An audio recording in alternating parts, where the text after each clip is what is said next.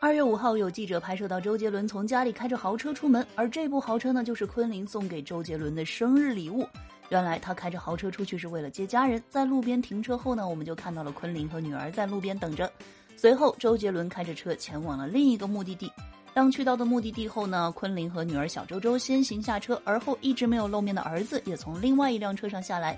至于接送老婆的周杰伦呢，终于现身，哎，看起来似乎有一些胖了呀。那原来呢，他们一家四口去了某间餐厅吃饭。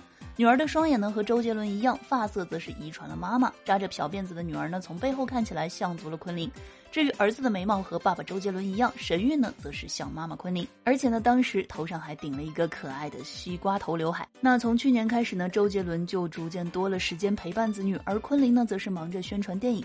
早前就有他带着子女去郊外玩耍，如今呢，周杰伦真的是在享受着当奶爸的幸福生活。看来他的幸福肥应该不仅仅只是喝奶茶的缘故吧？假期课堂听什么？来听听主播的轻喜剧现代言情有声小说《钻石婚约之至尊天妻》，正在更新当中，赶快来吧！